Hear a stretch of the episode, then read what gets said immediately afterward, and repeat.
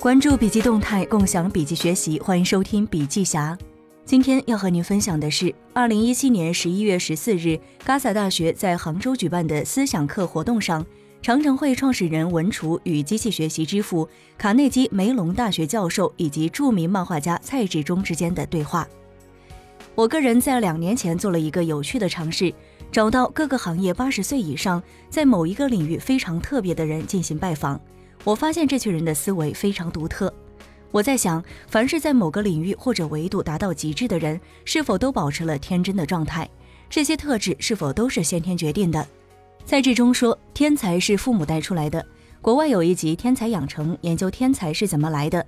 他发现，出生前三年的工作环境很重要。莫扎特的父亲和祖父都是宫廷乐师，他四岁就开始创作。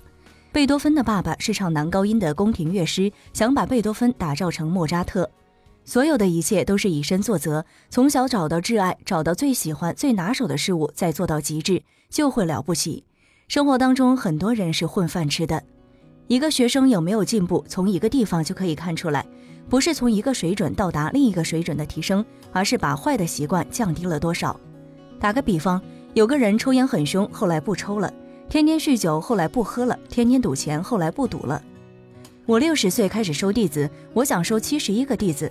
我的哲学观会传给弟子，我会告诉他们：一个人来到世间如何制定人生计划，一个人在世界当中如何自持。如果有中心思想，就不会被时代的潮流所淹没。一个人的一生一定要有终极目标，一定要知晓终极目标，因为有这样的逆向思考，人的一辈子都可以过成非常想要的样子。给自己定下一个目标，然后看自己能不能达成。现在我们处于一个信息爆炸的时代，周围有太多的噪音。我也天天在使用电脑，也看互联网信息，就像我抽烟，但是我没有上瘾。一个人有自我强烈的哲学价值观、生活方式，就不会容易受到环境的影响。我不会因为外部流行什么就去凑热闹，但是小孩很容易受影响。很多人都说中国的传统文化在台湾，其实是在于家庭。我教我的女儿，就像我的父亲教我一样。一个父母要以身作则，什么样的父母就会教出什么样的小孩。就像我说的，天才不是天生的。如果哪一对智商一百五十的父母生出的小孩，最后被狼抚养了，那么他只会学狼一样叫。汤米切机器之父说：“我不认为成功的特质是天生的。”我的父母对我的塑造有着非常关键的作用，从而引导我成为了一个能够了解人们是怎样工作、智能是怎样工作的人。在我的一生当中，我的父母都在合适的时间问我合适的问题。基于我在孩提时代接触到的来自父母的这些问题，让我愿意去了解和求知。最近有一个叫索菲亚的机器人获得了沙特阿拉伯的公民身份，而发狗第二代打败了第一代。两位如何看待这样的问题？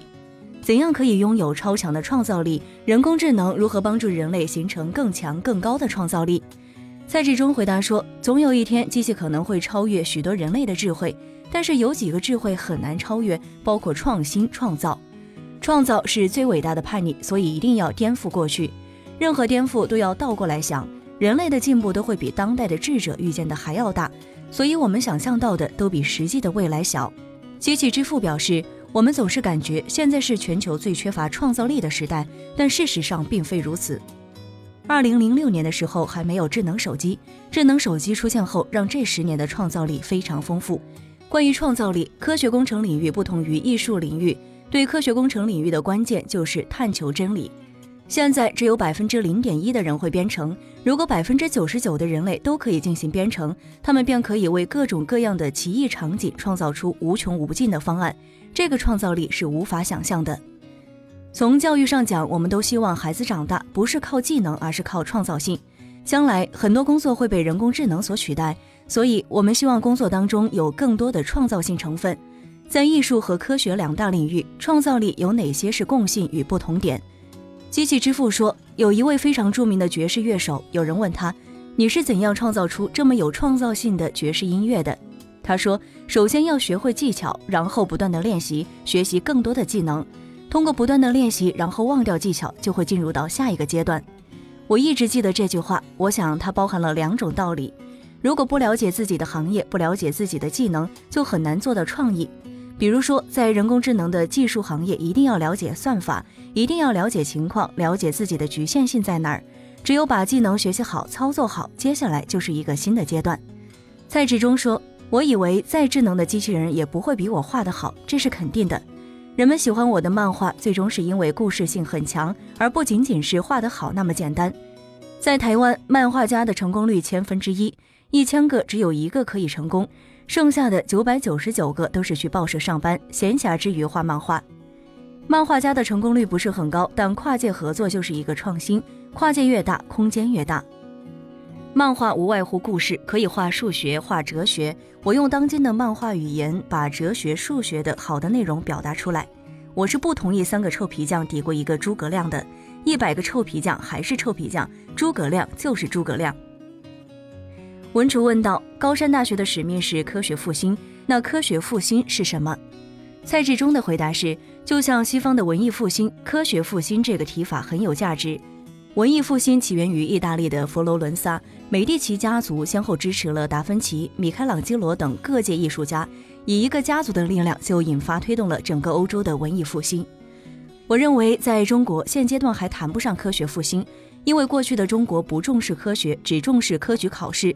虽然很早之前中国在物理方面是领先的，不要相信经典就是真理，不要因为是众人说的你就相信，否则就是迷信。